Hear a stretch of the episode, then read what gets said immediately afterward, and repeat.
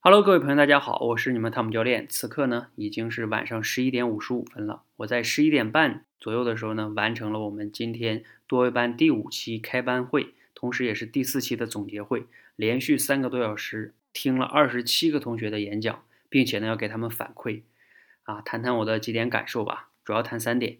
第一点呢，当然是累哈，不仅仅是身体跟大脑的累，我的大脑还没有什么太大问题，身体坐在那儿有点难受。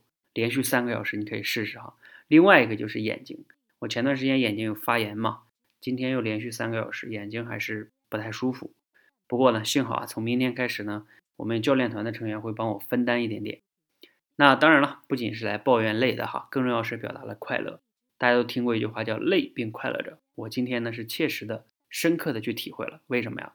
因为我在整个的演讲中呢，听了好多同学去表达他们在过去几个月中自己的一些改变呀。比如说，有的人说不仅仅是口才变好了，思维呀，还有心态呀，更自信了呀，更开心了呀。还有的同学说找到了自己。我建议大家呢，一定要去听一听录像。录像呢有点长哈，分成两个部分，然后呢连续两段。你可以在一直播下载这个软件哈，搜索汤姆教练就可以看到录像。我感受到这种快乐啊，也希望分享给你。第三点哈，感受是什么呢？压力。为什么是压力啊？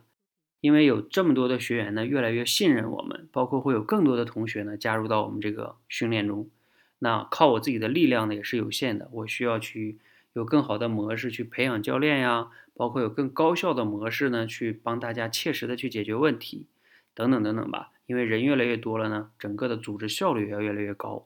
所以呢，就要求我们的管理呀，包括很多个维度啊，都要变得更好。这个啊，给我带来是很大的压力的。怎么样能做得更好？这是接下来我要不断的去思考和优化的。